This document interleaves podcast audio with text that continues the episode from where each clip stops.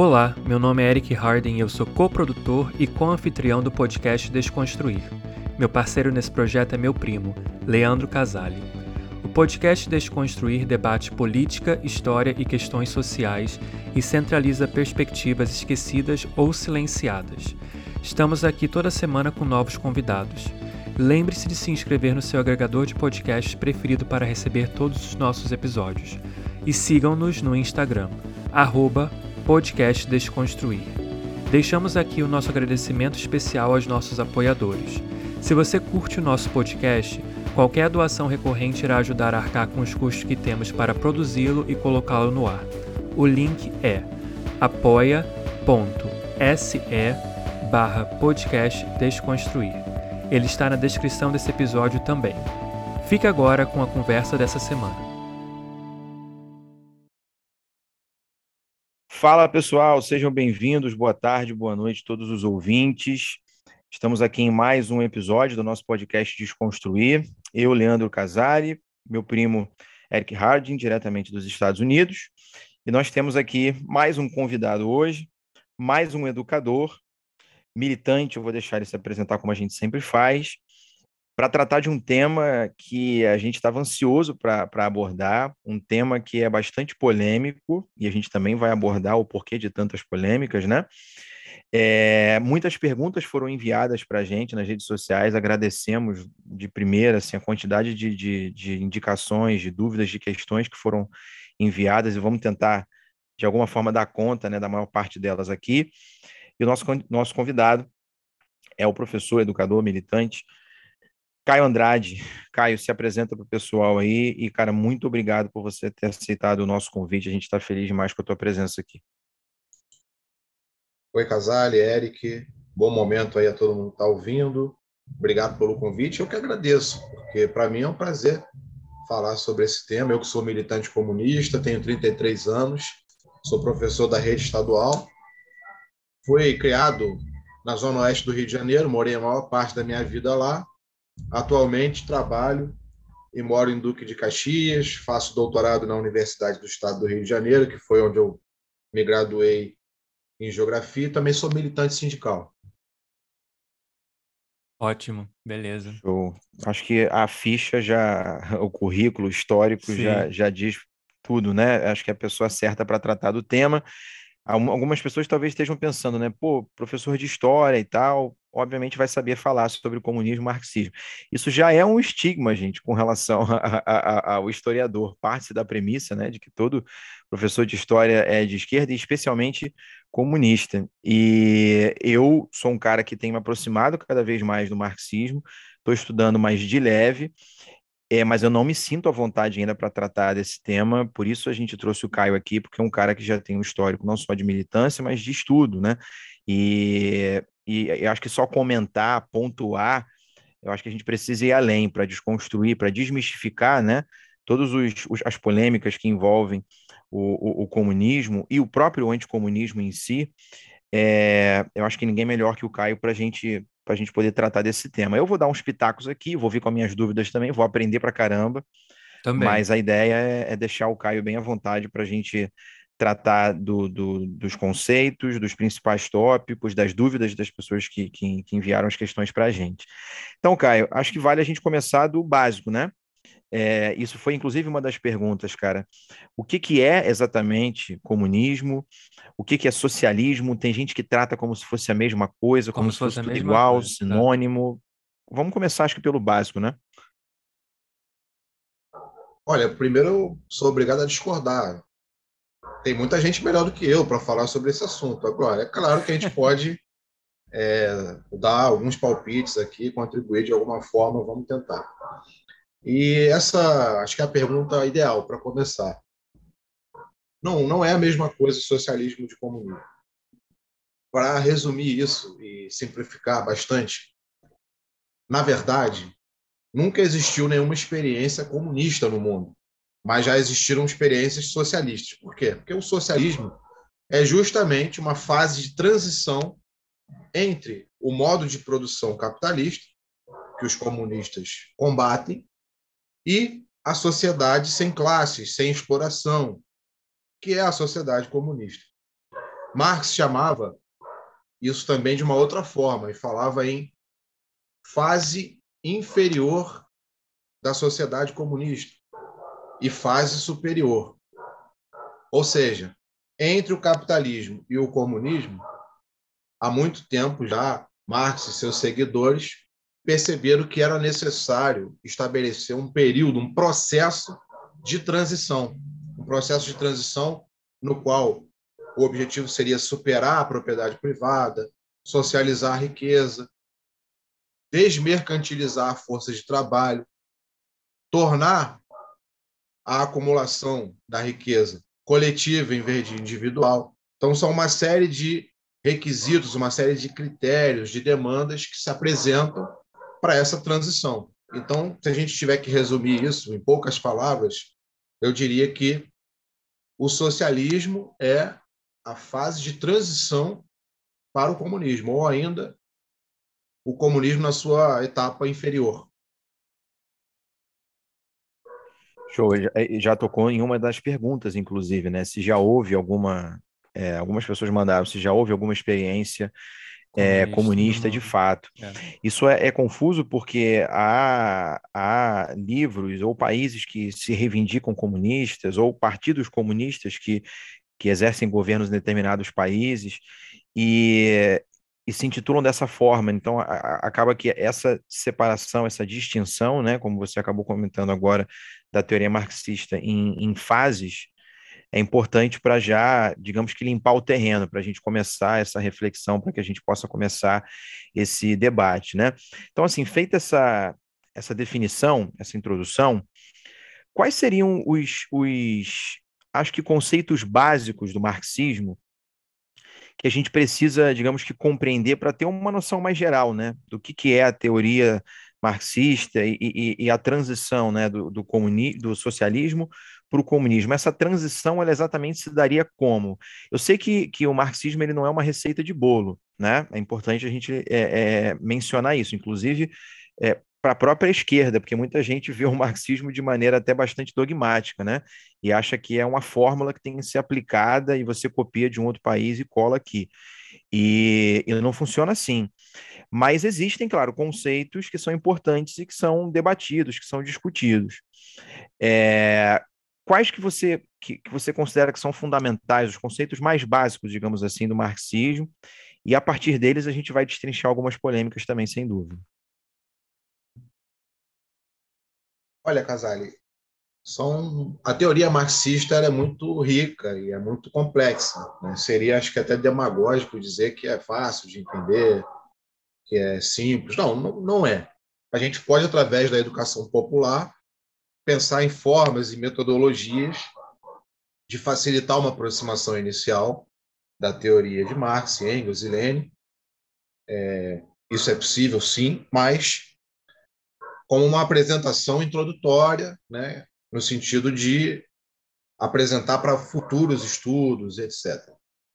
Então, resumir toda a teoria marxista não é uma tarefa nada fácil. Agora, se a gente tiver que escolher um, um tema para começar, eu acho que é fundamental falar sobre mais valor, porque essa é a essência né, da sociedade capitalista é extrair mais valor dos trabalhadores.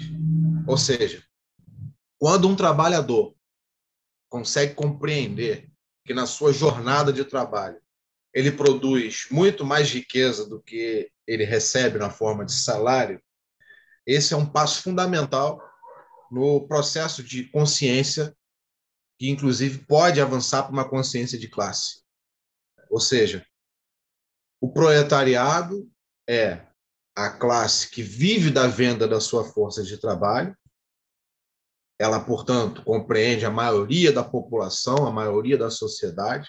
É a classe que efetivamente trabalha e produz riqueza em cada um dos seus respectivos países. No entanto, ela não usufrui dessa riqueza que produz, justamente pelo fato dela ser apropriada de forma privada pelos patrões, pela chamada burguesia, que está aí também mais um, um conceito importante.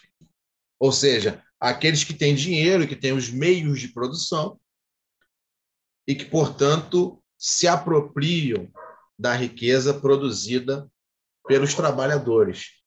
Então, de uma forma bastante simples e bastante introdutória, eu diria que seria fundamental falar sobre esses aspectos né, de como funciona o capitalismo, para a partir deles iniciar uma crítica e aprofundar um debate. Beleza. Você tocou num ponto, uh, desculpa, primo, já te cortando lá, rapidinho. Você tocou num ponto, Caio, sobre consciência de classe. E essa é uma das coisas que eu, particularmente, tenho procurado é, entender melhor, né? Porque, como você falou, é um processo de conscientização, né? E eu queria que você, se você pudesse, explicar um pouquinho melhor o que, que é esse processo de conscientização e de, de realmente de saber a qual classe que a gente pertence e ter essa consciência, porque é, eu acho que tem muita gente que confunde as coisas e acho que, por exemplo, até direitos civis que a gente deixa de ter como cidadão, né? Porque não existe essa consciência de classe, porque não existe realmente uma coisa é, que, que acolha pessoas que são de diferentes religiões, diferentes, sei lá, orientações sexuais, diferentes raças ou etnias, e sendo que está todo mundo na mesma classe, né? Que se juntasse teria muito mais força coletivamente falando. Se você pudesse explicar um pouquinho melhor sobre isso. Ótimo, isso é uma questão muito importante, né? Porque a gente está acostumado a ouvir no dia a dia é, frases do tipo: ah, fulano não tem consciência. Não é exatamente dessa forma que a gente pode caracterizar. Não está correta essa avaliação. Todo mundo tem consciência, acho que, exceto quem está em coma, né? todos têm algum tipo de consciência. A questão é que a consciência ela pode ser alienada, ela pode ser falsa, né? E ela pode ser isolada da realidade. Então, é em cima disso que a gente tem que debater. A gente, a gente também tem que levar em consideração que a consciência ela também está sempre em movimento. Ela não é uma coisa, ela é uma relação, né?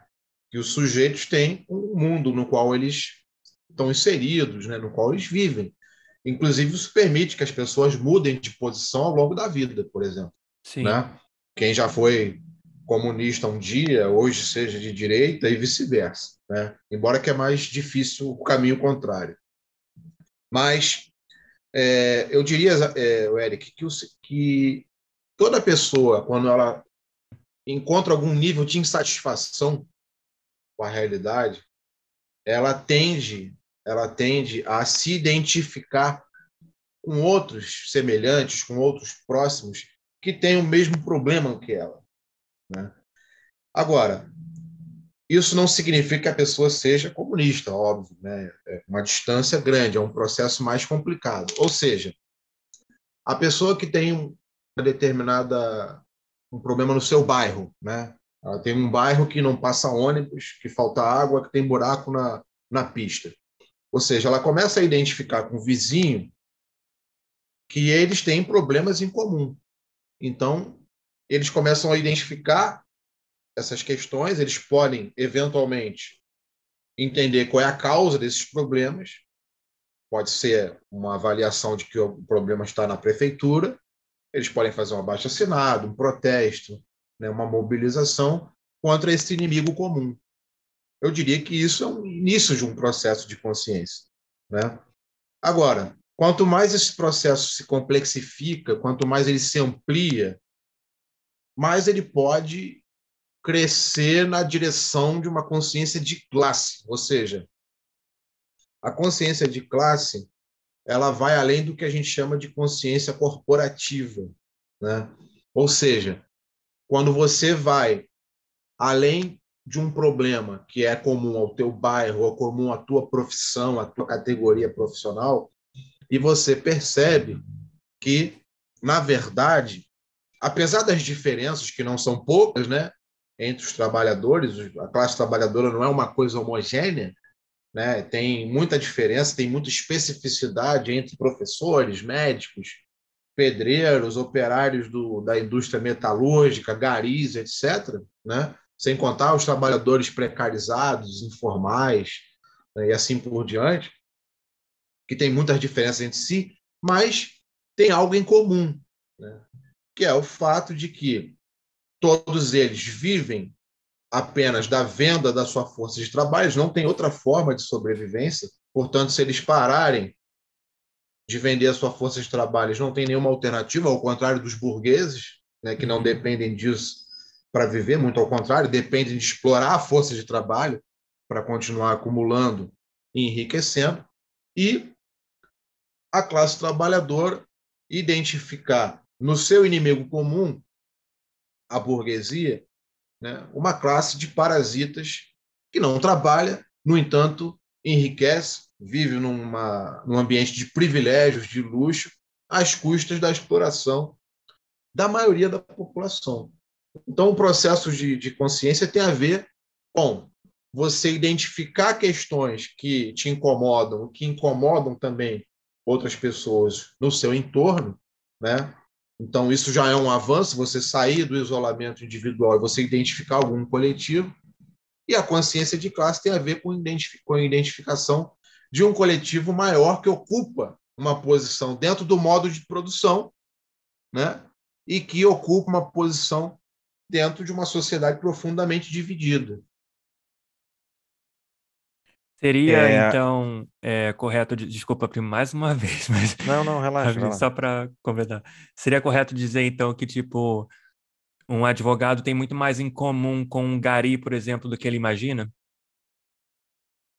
Seria, seria correto. Agora, também a gente tem que ter cuidado, porque é, a gente não pode fazer uma leitura economicista né, da, da classe social e da consciência de classe, porque o pertencimento, a identificação do ser humano com uma classe social, ela tem a ver não só com uma posição que, esse determina, que essa determinada pessoa ocupa é, no modo de produção, né?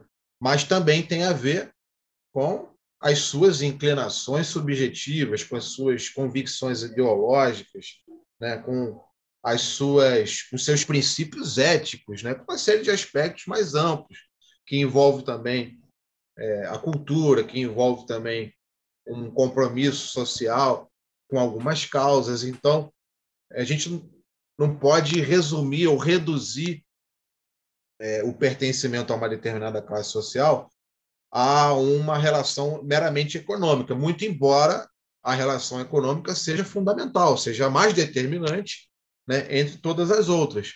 Mas a gente precisa lembrar que ela não é a única, né? e que a realidade é mais complicada. Não, eu só quis fazer essa pergunta, eu meio que já sabia a resposta, mas é porque quando a gente fala uma coisa tipo assim, ah, eu sou educador, né? Temos aqui três educadores, nós três. Então, eu sou professor, que seja advogado, médico, gari, é, a gente se define muito pela nossa profissão, pelo nosso ofício, pelo por o que a gente faz, né? Então, por isso que eu quis fazer essa pergunta que pode ser meio tosca, mas, entendeu? Acho fica aí a indagação para as pessoas refletirem. É, eu acho que na esteira dessa tua pergunta, primo, só um, um, acho que um comentário, né? O Caio pode pontuar, enfim, mas a gente tem visto nos últimos anos, com esse acirramento político, né, ideológico no país, a polarização, enfim, desde lá de 2014, né, é, é, e que, que se intensificou em 2018, eu vejo argumentos de algumas pessoas que são de esquerda, enfim, que eu conheço, ou páginas na internet, vindo muito com esse argumento, com, com esse quase que ataque, né, muito forte. Ah, porque o fulano, eu não consigo entender porque o fulano é o pobre de direita. Hum. É, é, essa coisa do, do você ficar indignado com o pobre ser de direita tem a ver com essa discussão que a gente está tendo Sim. sobre consciência de classe. É, eu né? vi um vídeo sobre Só isso recentemente, que... até interessante tocar nesse ponto, mas é. Só que, como o Caio acabou de comentar, não dá para a gente restringir apenas a, a, a questão econômica. Né? Exatamente. Né? Existe e, uma so... cultura, existe religião, existe muito. Você ter nascido numa cidade grande, ter sido criado numa cidade grande ou no interior, várias, várias, várias coisas. São muitas variáveis e, e soa até mesmo um pouco elitista, né? Como se, Totalmente. como se é, fosse uma coisa muito óbvia de se enxergar e você consegue enxergar né, uhum. né, que a esquerda seria o melhor caminho e, portanto, quem não enxerga logo é ignorante ou é burro é. e tal. Tem, de, de fato, tem, tem a ver, né, Caio, com, com, com essa discussão sobre consciência de classe, né? Essa, essa crítica que eu vejo algumas pessoas, infelizmente, fazendo com relação a pobre ser de direita e tal. E, e esse discurso também, é, rapidinho, Caio, eu acho que também é uma coisa que acaba tornando uh, isso também pessoas absolutistas, né? Tipo assim, a verdade absoluta.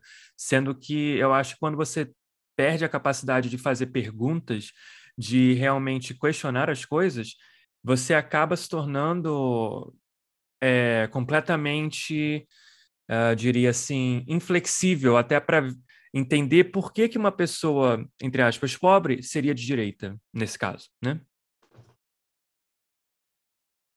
Tem um, um, pensador que se destaca muito né, nessa discussão, que é o Antônio Gramsci.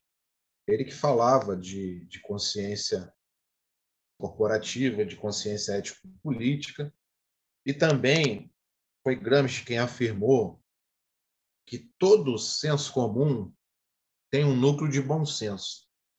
E então a gente precisa levar em consideração que quando elementos que se apresentam como esquerda procuram desqualificar o povo, que é disso que se trata, é, com essa expressão né, dos pobres de direita, às vezes na, com boas intenções, mas o que se trata, na verdade, é no fundo é de uma concepção elitista. Acho que a gente não pode fugir desse debate, Casari, porque é, em vez de identificar a responsabilidade desses que imaginam ter a consciência, de que se imaginam né, superiores, inclusive, ao, ao povo, aos trabalhadores, do ponto de vista é, da visão política, é, não, procura-se colocar a culpa no próprio povo.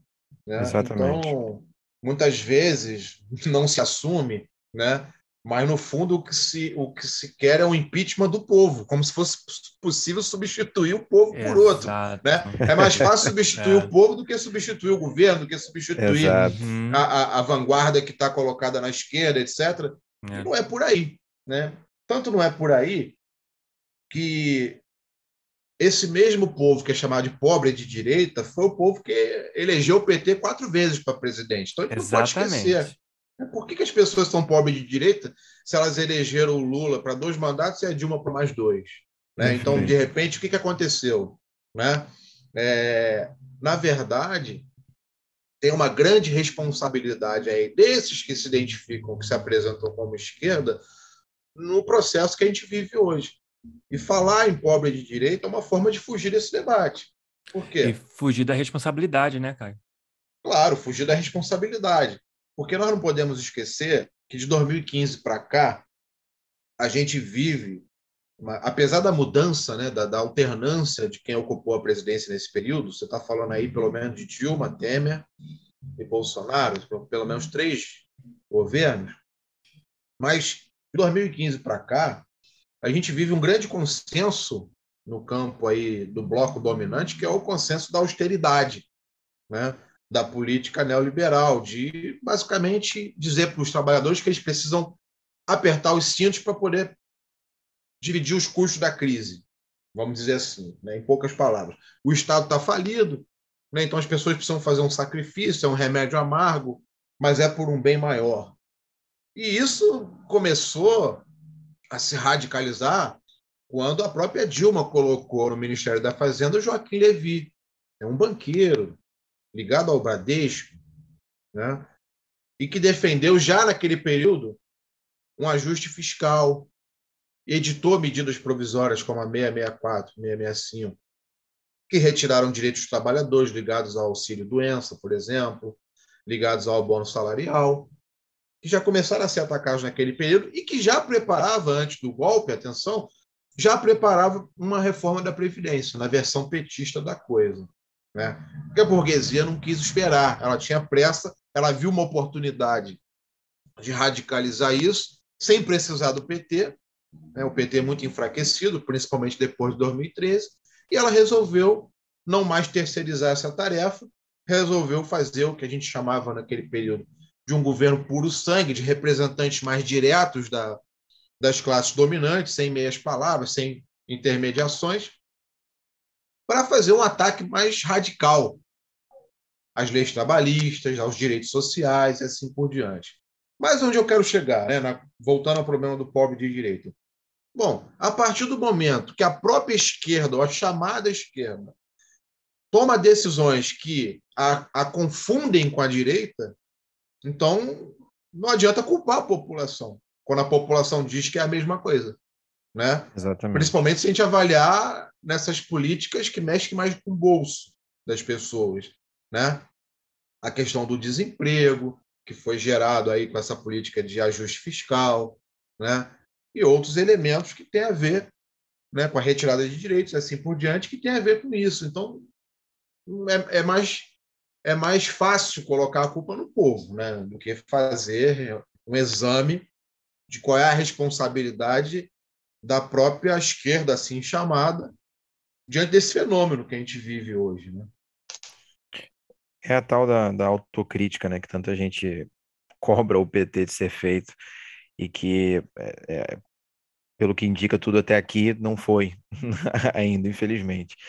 É, mas continuando com, com, com os conceitos, tem um, cara, tem um conceito marxista especialmente que quem escuta automaticamente toma aquilo como a prova de que o marxismo é autoritário, ditatorial, totalitário, e todas as palavras negativas que você pode é, se utilizar, se valer que é o conceito de ditadura do proletariado.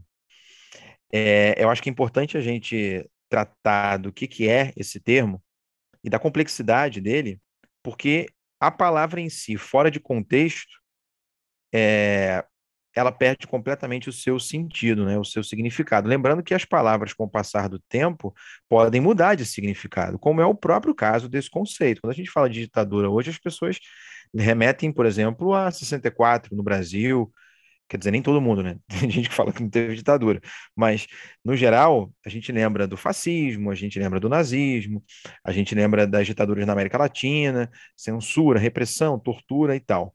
Só que para o Marx, ditadura do proletariado é algo completamente diferente, né?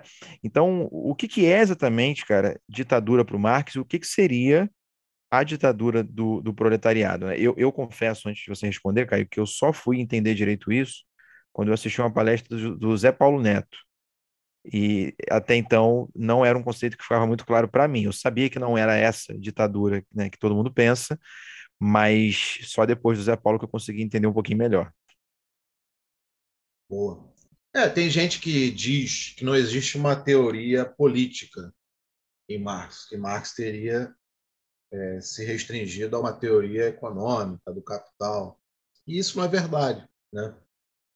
Apesar de Marx não ter escrito um livro chamado O Estado, da mesma forma que ele escreveu um livro chamado, ou um conjunto de livros, né, de volumes chamados O Capital, mas ao longo do, do seu, da sua trajetória né, intelectual, ele deixou como legado, entre outras discussões, uma teoria sobre o Estado.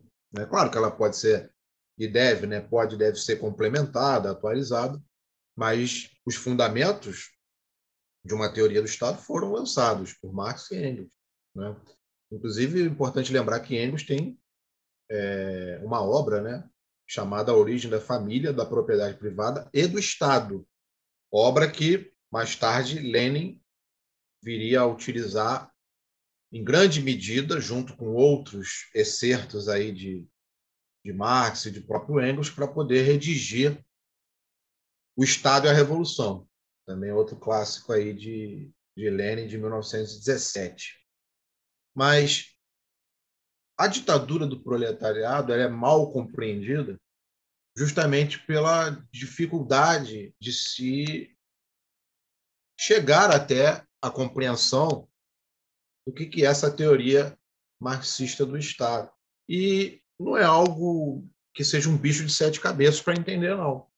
Dá para explicar. É o seguinte: para Marx, todo Estado é uma ditadura.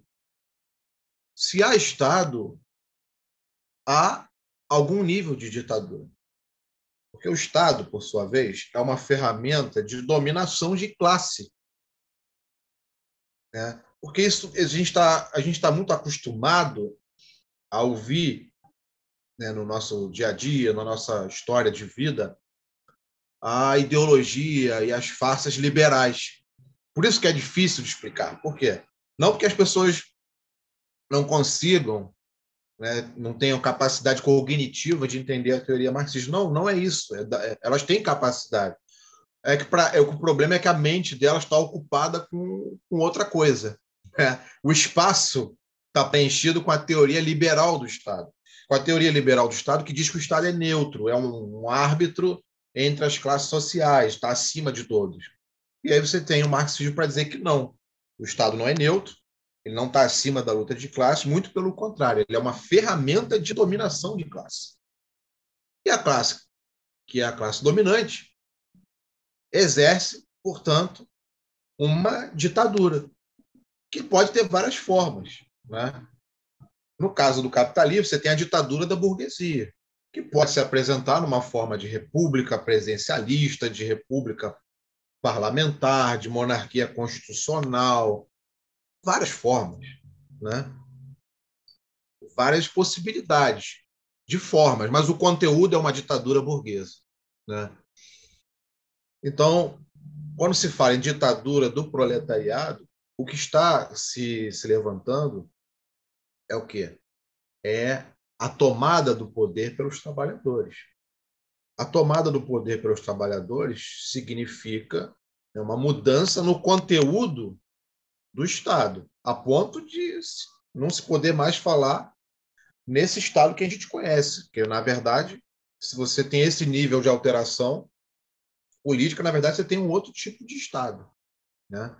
Um outro tipo de Estado que Marx chamava de ditadura do proletariado. Agora, ele não está se referindo à forma. Essa ditadura do proletariado pode ser, mais uma vez, né, uma república, pode ser uma república democrática, uma república popular, pode ser né, uma ditadura militar mesmo. Né? Pode ter várias formas. Né? E é importante ter essa noção para distinguir né, a forma do conteúdo quando está se discutindo o Estado. Né? Então, mais para ficar mais simples, né, eu diria que é isso. Para Marx, todo Estado é uma ditadura de uma classe sobre a outra. Né? E, portanto, falar em ditadura do proletariado significa apenas dizer que esse Estado que é usado pela burguesia para manter a sua dominação sobre os trabalhadores agora vai ser usado no sentido oposto, vai ser usado pelos trabalhadores para se libertar da burguesia e mais, para reprimir qualquer tentativa da reação burguesa de restabelecer o seu poder e destruir uma alternativa revolucionária. Perfeito, Caio. Isso me leva a uma, a uma outra questão, cara, que é a seguinte: parece que a democracia é exclusiva dos liberais. Os liberais reivindicam né, a democracia como o Ocidente como um todo, os países centrais do capitalismo, né, os Estados Unidos, a Inglaterra, a França, se colocam como porta-vozes da democracia no mundo e apontam o dedo para outros países que constroem né, sistemas políticos diferentes que fogem a essa democracia burguesa, vamos colocar assim, né, liberal burguesa, como ditaduras e tal. Então, criou-se um consenso né, de que, como você mesmo comentou, né, preenchem a, a cabeça das pessoas com a, a, verdade liberal, de que liberalismo e democracia são, são sinônimos. E é, acho que é importante tocar nesse ponto, né? O socialismo ele fala de democracia. Lá no Manifesto Comunista, se eu tiver errado, me corrija, mas eu lembro de ter lido, que, que fala de democracia ali. O Marx usa, né? O Marx e Engels usam esse, esse, esse termo. Isso não é um monopólio liberal. Aliás, é importante a gente problematizar essa própria ideia de democracia liberal burguesa, né? Que democracia é, é, é essa que a gente está falando? Para quem exatamente? Quem tem o direito de ir e vir, porque lá no papel é muito bonito você falar que todo mundo tem direito a isso, todo mundo tem direito àquilo.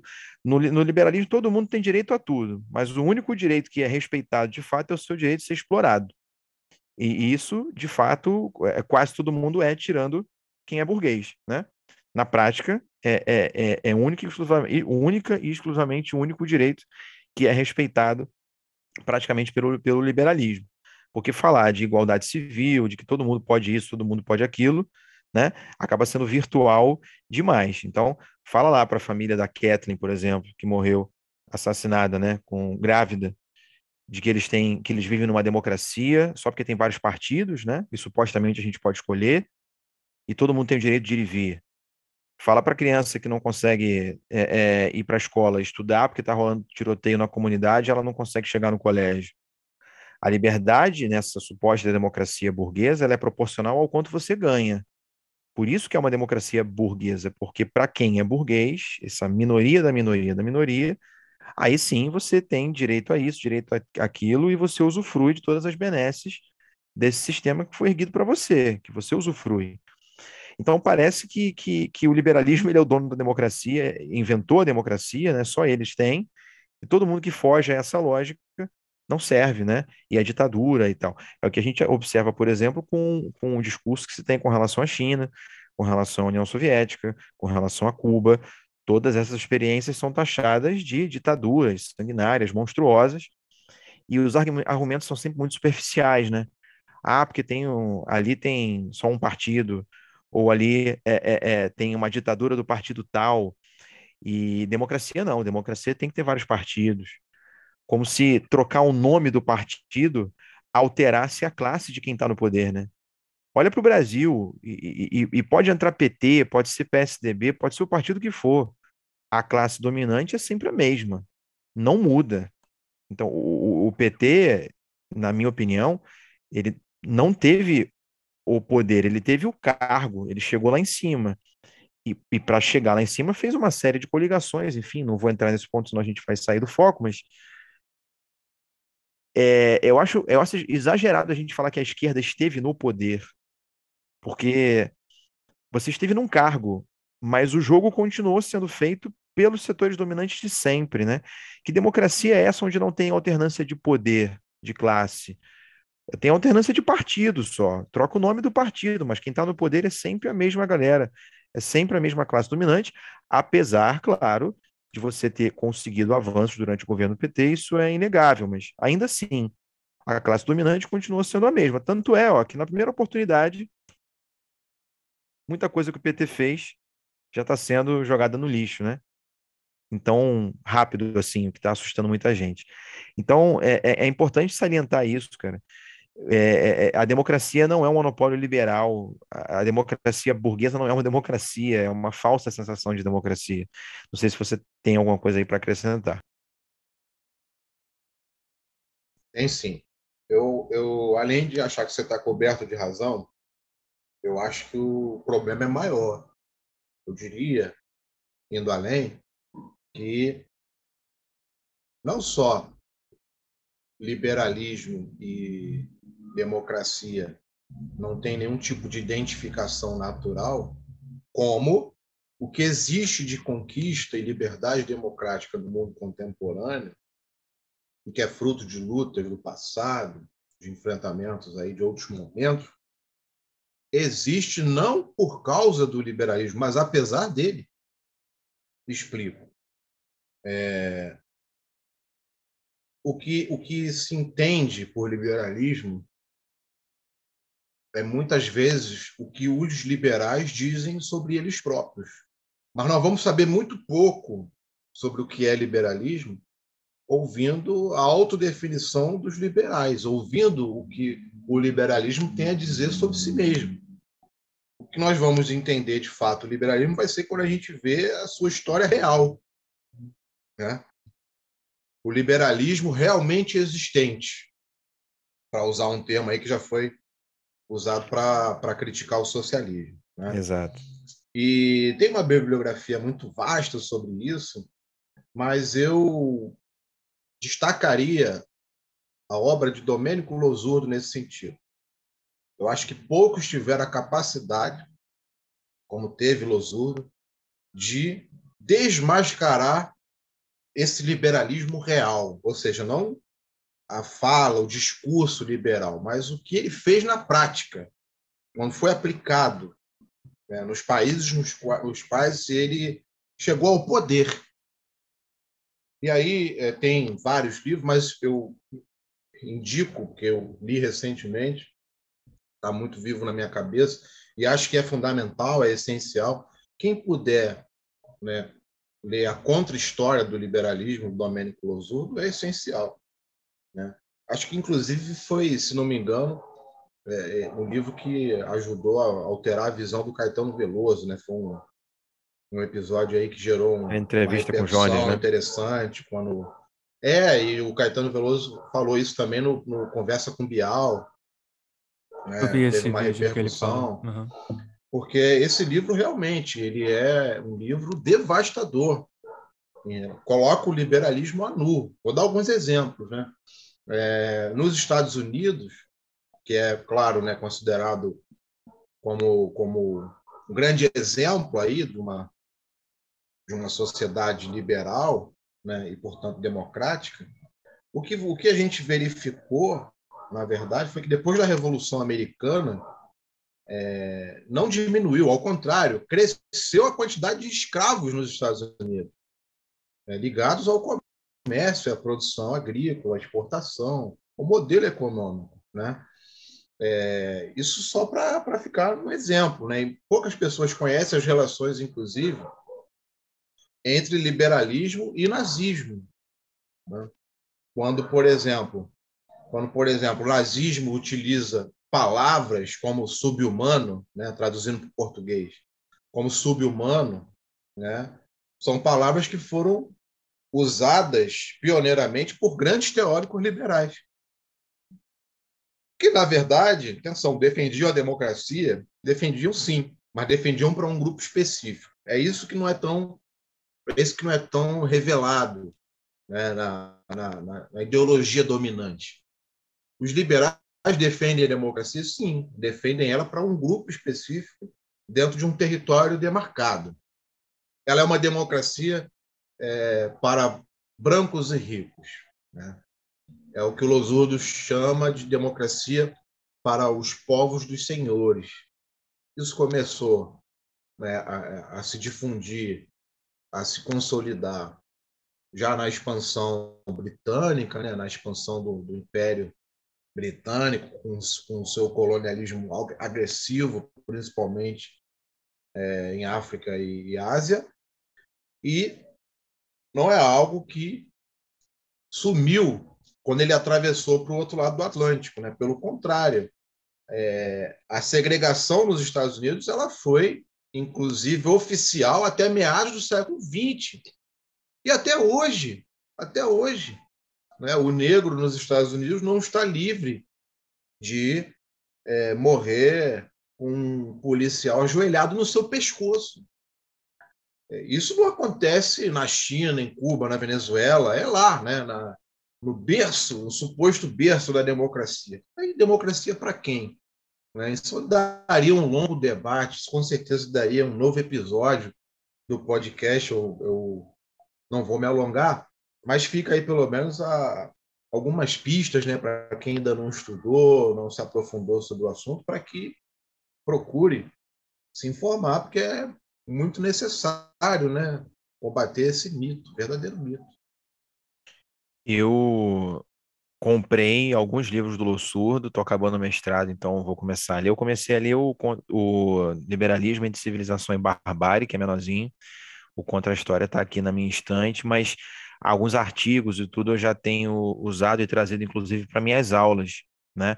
E você encontra ali referências do Hitler exaltando, né, dos, dos, dos teóricos nazistas exaltando a, a, a excelência né, da supremacia racial nos Estados Unidos e como aquilo é um exemplo, né?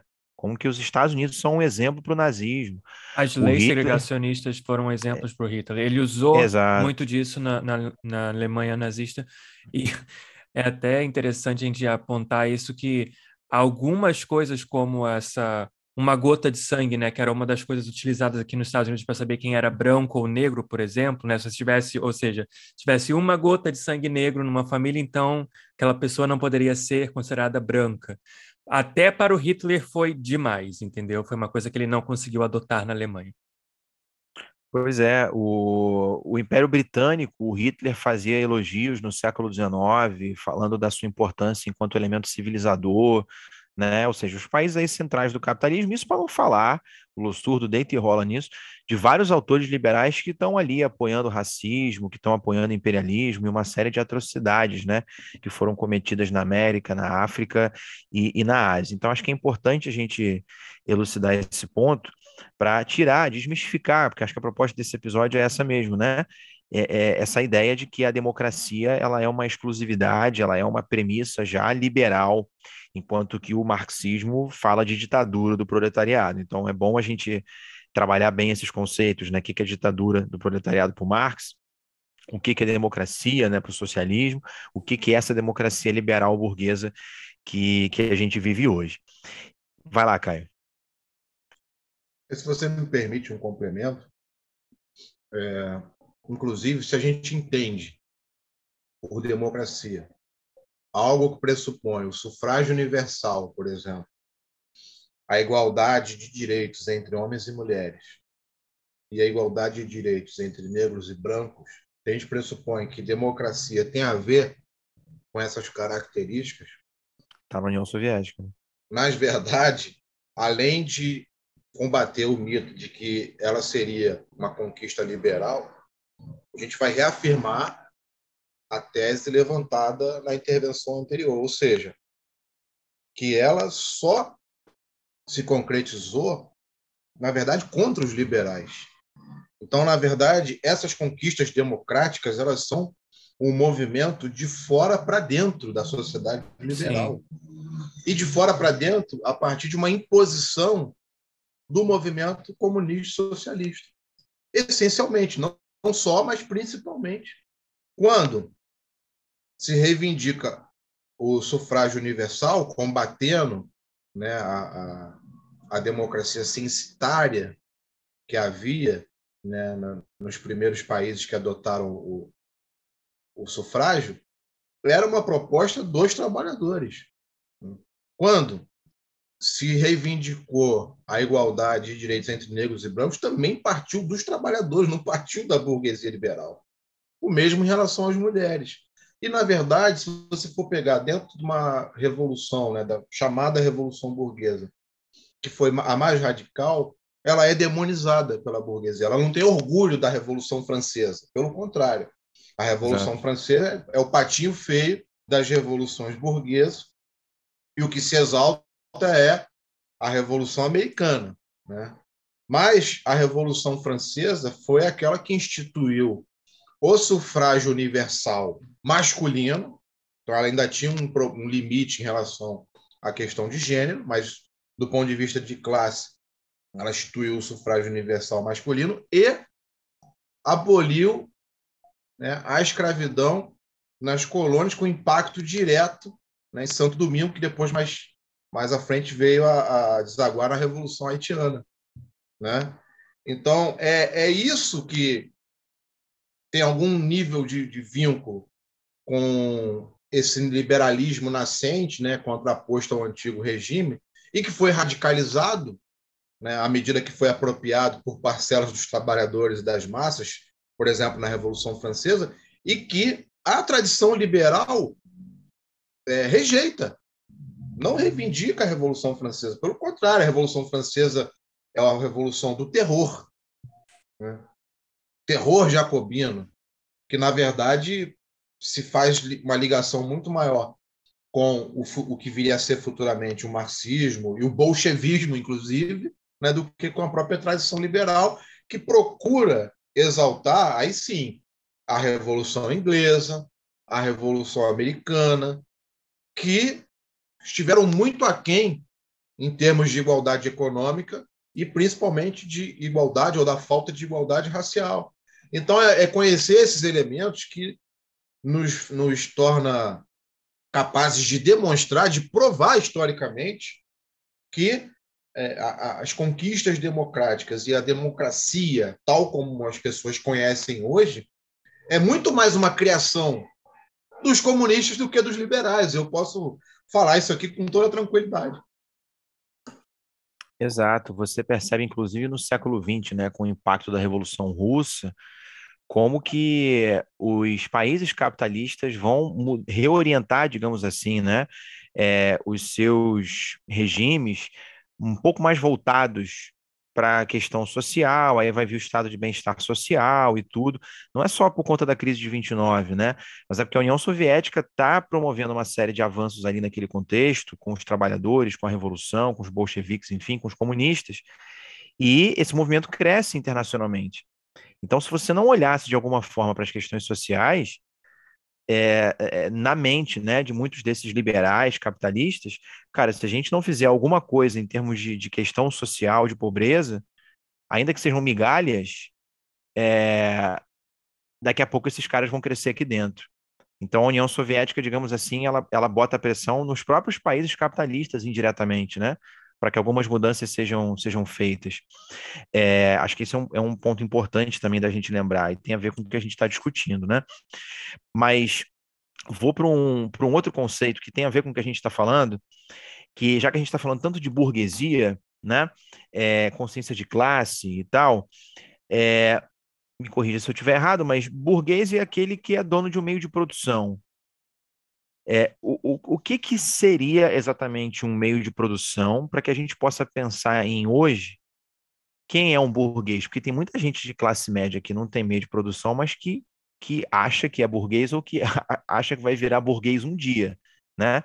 Olha muito mais para cima do que é, se percebe enquanto classe explorada, né? Enquanto assalariado. Esse é o sonho que é vendido, né? Então, é, ex exatamente. Faz parte de toda essa narrativa.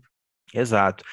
É, eu estou fazendo essa pergunta, cara, para a gente levantar a bola com relação exatamente a essa coisa de socializar os meios de produção, porque tem gente que acha que socialismo é você invadir a casa das pessoas e pegar todos os pertences e sair distribuindo por aí, né? Então nada mais é meu, tudo é de todo mundo e é esse pânico geral. Então vamos lá, o, que que o socialismo defende que seja socializado, né? O que que é o meio de produção exatamente que constitui uma, uma classe burguesa? Rola muito meme na internet, né?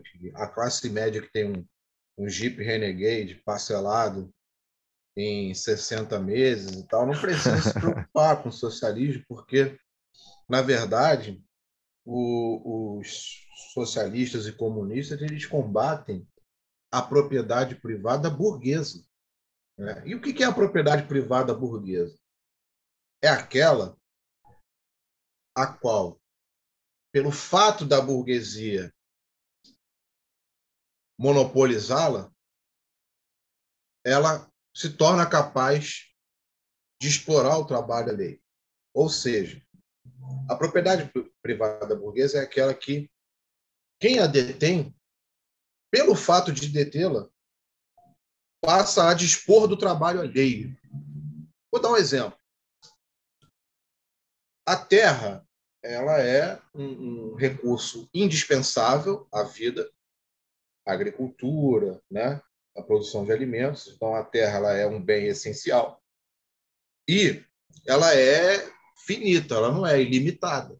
Né?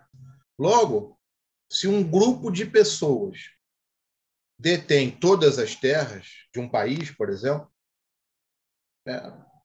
ou por uma consequência população não tem acesso à terra. Então, você pode usar esse exemplo para falar de burguesia agrária, né? dando esse exemplo aí da, da terra. Então, o fato de dominar, de monopolizar a terra, faz com que outros sejam obrigados, para sobreviver, a trabalhar nas terras daqueles poucos que as controlam. Né? Então, a propriedade privada burguesa ela tem essas características. Agora, no mundo contemporâneo, a maioria dos produtos que a gente usa não vem diretamente da terra, mas tem outras mediações, né? principalmente a indústria. Né? Todo esse aparato aqui que a gente está usando foi fabricado na indústria, né? em alguma fábrica, alguma indústria. Logo, a indústria parece que é essencial nessa sociedade que a gente, que a gente vive. E se uma minoria muito reduzida dentro dessa sociedade controla todas as indústrias, evidentemente que ela, a partir desse controle, ela passa a dispor do trabalho alheio, que não tendo nem terra nem indústria para trabalhar, é obrigado a trabalhar para aqueles que detêm esses meios de produção. Ou seja, são máquinas, fábricas, matérias-primas, terras e dinheiro necessário para comprar tudo isso, que sem o que é impossível produzir é, o necessário para a sobrevivência da humanidade. Né? Então, você ter um tênis de marca não é uma propriedade privada burguesa. Por quê? Porque o fato de você ter um tênis de marca ou ter 20 pares de tênis de marca não afeta em nada né, a sobrevivência das outras pessoas. Mas se você tem né, as fábricas de calçados de um país só para você, significa aí sim que você está afetando diretamente é, a população, porque afinal de contas, se não concordar com você, se não quiser trabalhar para você, se você tiver de mau humor e resolver fechar a fábrica, né? enfim, as pessoas vão andar descalças. Então, a, a, a, propriedade privada burguesa ela tem essa característica, ela não é o carro da classe média, não é o tênis, entende? E as pessoas confundem muito, né? Confundem muito. Exato. Aí acho que é uma diferença importante entre, eu pelo menos assisti uma vez uma palestra que falava sobre esses dois termos, né? A diferença entre propriedade privada e propriedade pessoal, né? né? É, nesse caso que você citou aí, por exemplo, do tênis, da roupa, é uma propriedade pessoal. O socialismo, Marx, enfim, não está interessado em, em tomar o seu tênis, em socializar a sua televisão, né? A, as suas roupas, enfim. Nem o seu bens, iPhone. Nem o seu iPhone. Exato. É, é, exato. A discussão é outra, né? Propriedade privada é outra coisa, meio de produção são, são, são outras questões. Então, acho que é, é, é importante a gente desconstruir né, mais um desses mitos que, obviamente, são divulgados, direcionados, principalmente nas redes sociais, Claro, é com um interesse político por trás, né? Quem, quem faz essas analogias não faz na inocência. Muita gente reproduz, sem dúvida, na inocência. Alguns, outros não, mas a construção dessa narrativa através das redes sociais, isso, obviamente, faz parte de um projeto político. Tem gente que, que recebe para fazer isso, que produz esse tipo de, de, de vídeo, de, de meme, sei lá, ou de, de, de raciocínio de alguma forma, né? E é claro, numa sociedade onde o, o anticomunismo é super difundido, pouco se discute sobre o que é, evidentemente, né, comunismo, socialismo, marxismo, e você tem visões super caricatas e deturpadas, esse tipo de pânico é, invade o, a, a, mente das pessoas. É, é uma, uma das grandes motivações, eu acho, para a gente tocar nesse episódio de hoje, é exatamente para chegar na questão do, do, do anticomunismo. Para a gente primeiro entender o anticomunismo, tem que entender o que é o comunismo, né? Porque quantos e quantos golpes e ditaduras já não foram dados ao longo da história em nome do combate ao comunismo, né? Quantas bizarrices já não foram feitas em nome desse suposto combate ao comunismo? E como esse discurso continua forte até hoje, como que ele continua elegendo pessoas que que, que repetem, acho que as mesmas palavras, a mesma caricatura, os mesmos trejeitos, sabe? É, no Brasil isso é muito evidente, mas não só no Brasil. Né? Aí nos Estados Unidos, então, é, você pega fotos, por exemplo, na década de 60, estava é, dando aula sobre isso hoje, por exemplo, Estados Unidos nos anos 60. Você pega é, aquelas leis de segregação racial, quando elas começam a cair, tem a história da, da Ruby Bridge, por exemplo, que, que é uma criança negra que foi para a escola e tinha que ir para a escola escoltada, que era uma escola que era só para brancos e ela Sim. era a primeira negra. E professores se recusaram a dar aula para ela, poucos já aceitaram dar aula para ela, e toda a comunidade escolar, pais, alunos, começaram para a porta da escola protestar com cartazes dizendo que mistura racial é comunismo. Né? Então, tudo é colocado na conta do comunismo, tudo de ruim é colocado na conta do comunismo. E todas as conquistas que o comunismo promoveu ou são apagadas ou são apropriadas pelos liberais, como o Caio acabou de comentar, porque eles têm né, o domínio da narrativa, é, é, seja via imprensa, é, os meios de comunicação no geral e a internet hoje também. Essa foi, inclusive, uma das perguntas aqui, né? Como que o, o imaginário anticomunista se articula com o fenômeno das fake news. E eu estava comentando exatamente isso com os alunos hoje. É, eu também dei aula sobre Revolução Cubana. Se você digita Che Guevara no Google, é, é, eu acho que as duas primeiras páginas, assim, não, é, não páginas, perdão. É, não, não, sim, sim, páginas, porque cada página tem uns 10 links, né? Eu acho. É, é, é, só atrocidade, mentira, deturpação, falando do Che como um assassino, como um genocida, racista, estuprador, e fazem isso com todas as figuras de esquerda, praticamente. Todas. Todas vêm sendo demonizadas. Então, é, é para falar do anticomunismo, por isso que a gente começou conceituando os principais elementos do comunismo, né? Para que a gente possa começar a adentrar nessa questão do anticomunismo, que eu acho que é importante para caramba também. Bem, Casari, é, essa relação aí das chamadas fake news, né, notícias falsas sobre o comunismo, é, ao meu ver, tem as suas características mais contemporâneas, né? tem a ver com a difusão de novas tecnologias, o próprio WhatsApp, que não era tão presente, vamos supor, em processos eleitorais anteriores. Mas é, eu penso que existem razões mais profundas para a existência e, principalmente, para a propagação das fake news. Elas poderiam muito bem ser produzidas, ser ser difundidas e as pessoas não acreditarem. Né? Exatamente. Né? Ou as pessoas não compartilharem. Na verdade, o que torna a, as fake news tão atrativas para um público amplo, né, tem mais a ver, na minha avaliação, com um processo histórico maior do que propriamente com algumas características no varejo que a gente possa selecionar aí do, do, do tempo presente. Onde eu quero chegar? Eu penso que é o seguinte: no, o século XX ele foi marcado, né, como a era dos extremos, né, como chamava lá o, o Hobsbawm, um século da, da grande disputa entre o capitalismo e o socialismo. O socialismo, por uma série de razões que a gente não vai poder aprofundar nesse episódio, mas o socialismo ele teve uma grande derrota no século XX. Não é uma derrota definitiva, né?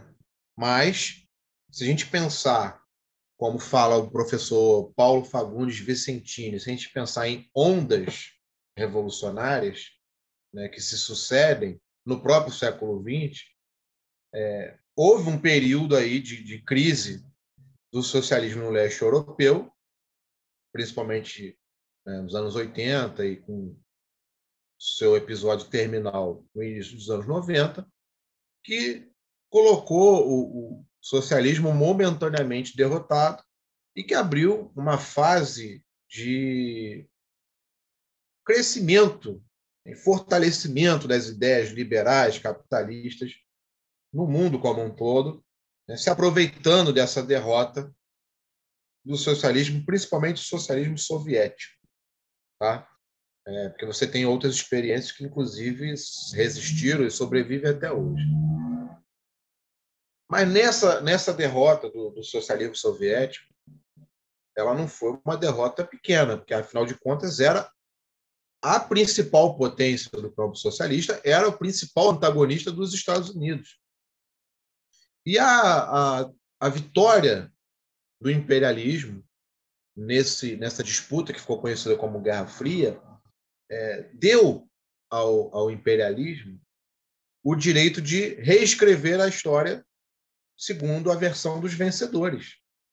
Né? No momento em que o inimigo foi derrotado, a gente sabe que né, você, como historiador, já deve ter falado muito isso, inclusive, né, que toda a história, em alguma medida, é a história oficial do ponto de vista dos vencedores.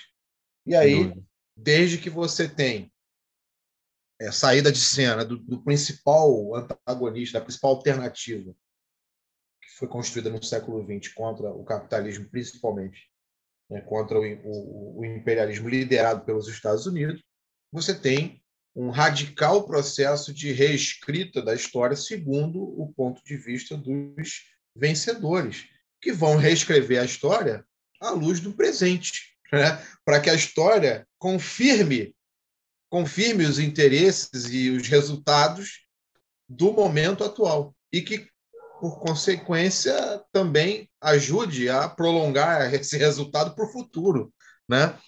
Então, toda a história ela passa a ser reescrita de acordo com interesses atuais, que nos levam a, a, a achar, né, ou leva quem acredita nessas versões a achar que esse resultado era um resultado inevitável, né, que houve ali, na verdade, uma vitória da natureza humana, da razão, né, que o ser humano seria naturalmente egoísta, naturalmente individualista. Então, o socialismo é contra a natureza, porque ele propõe a igualdade, ele propõe a organização coletiva da sociedade, do poder, ferindo o egoísmo que supostamente faria parte aí da natureza humana, né, etc, etc.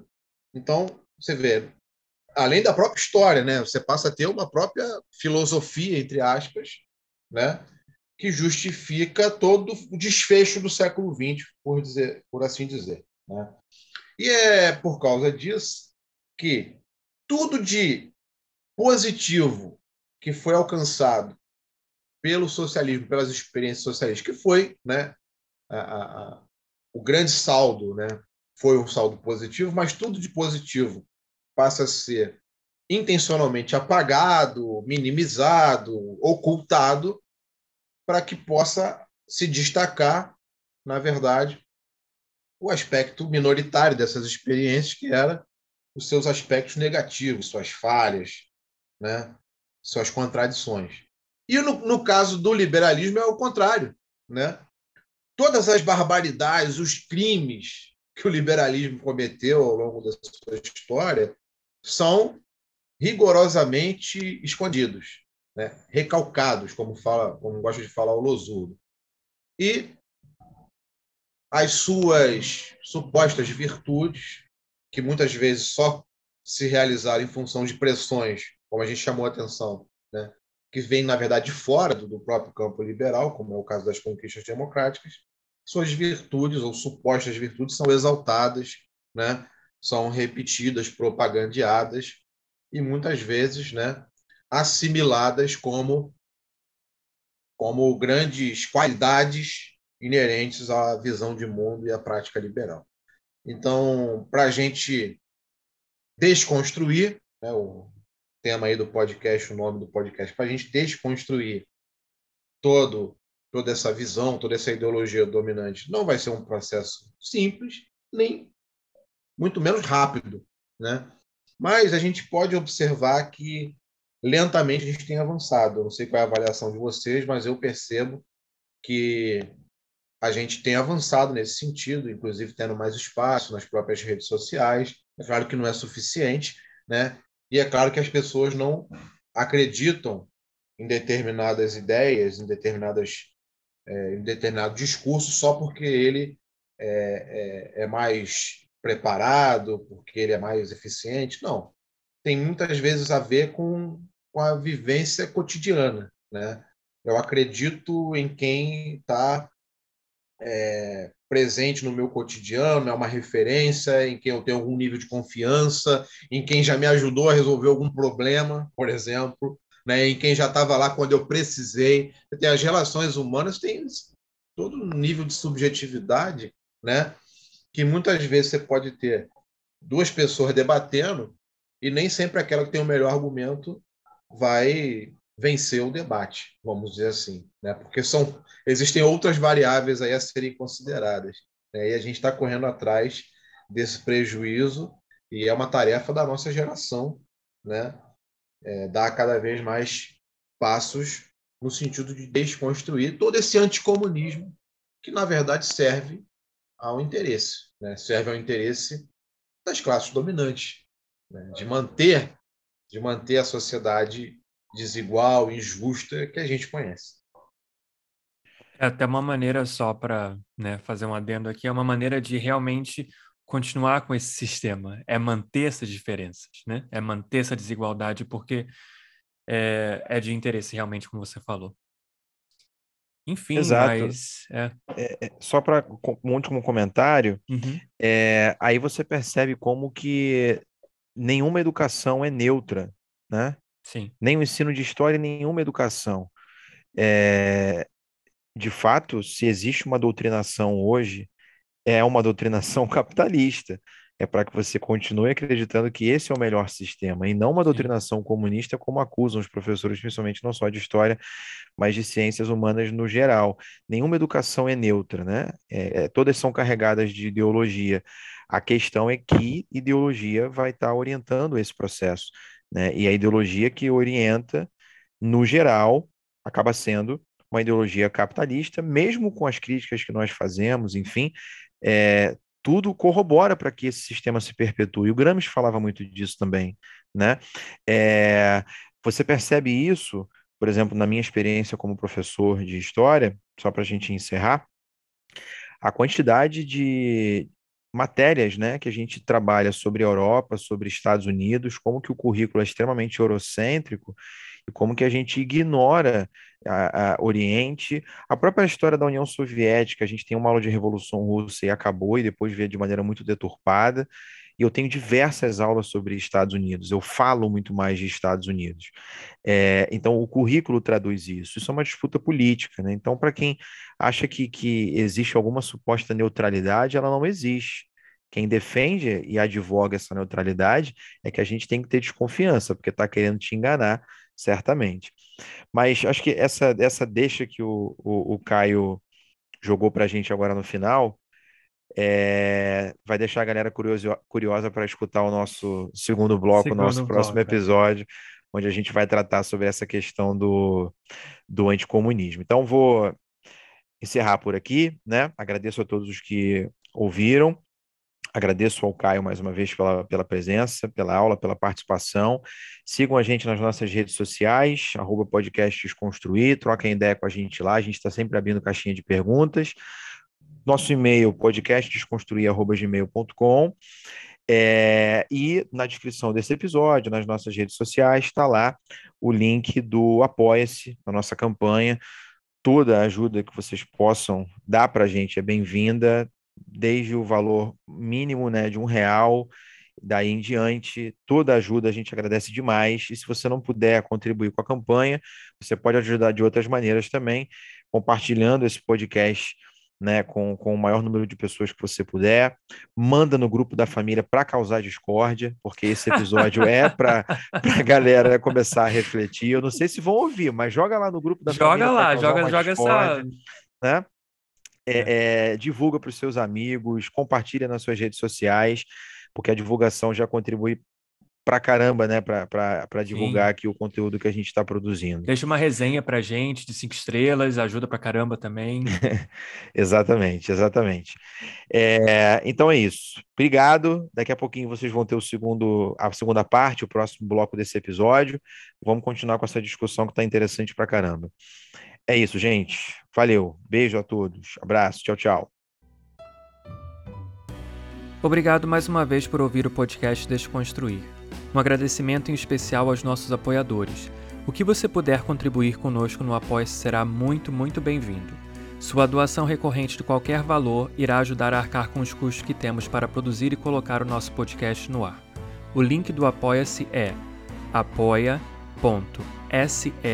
barra podcast Desconstruir. Ele está na descrição desse episódio também. Inscreva-se no seu agregador de podcast favorito para receber todos os nossos episódios assim que forem lançados. Nos vemos e trocamos ideias lá no Instagram, arroba podcast Desconstruir. Sua resenha de 5 estrelas no seu agregador preferido é uma excelente forma de divulgar nosso trabalho. Isso nos dá maior visibilidade, por exemplo, no Apple Podcasts, Spotify e Google Podcasts e faz com que mais pessoas possam descobrir nosso trabalho.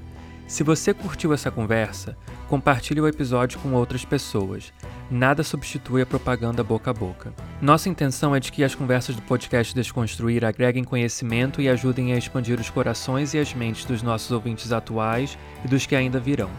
Pode ter certeza de que fazemos tudo isso com muito carinho e dedicação. A gente quer saber: o que você vai desconstruir hoje?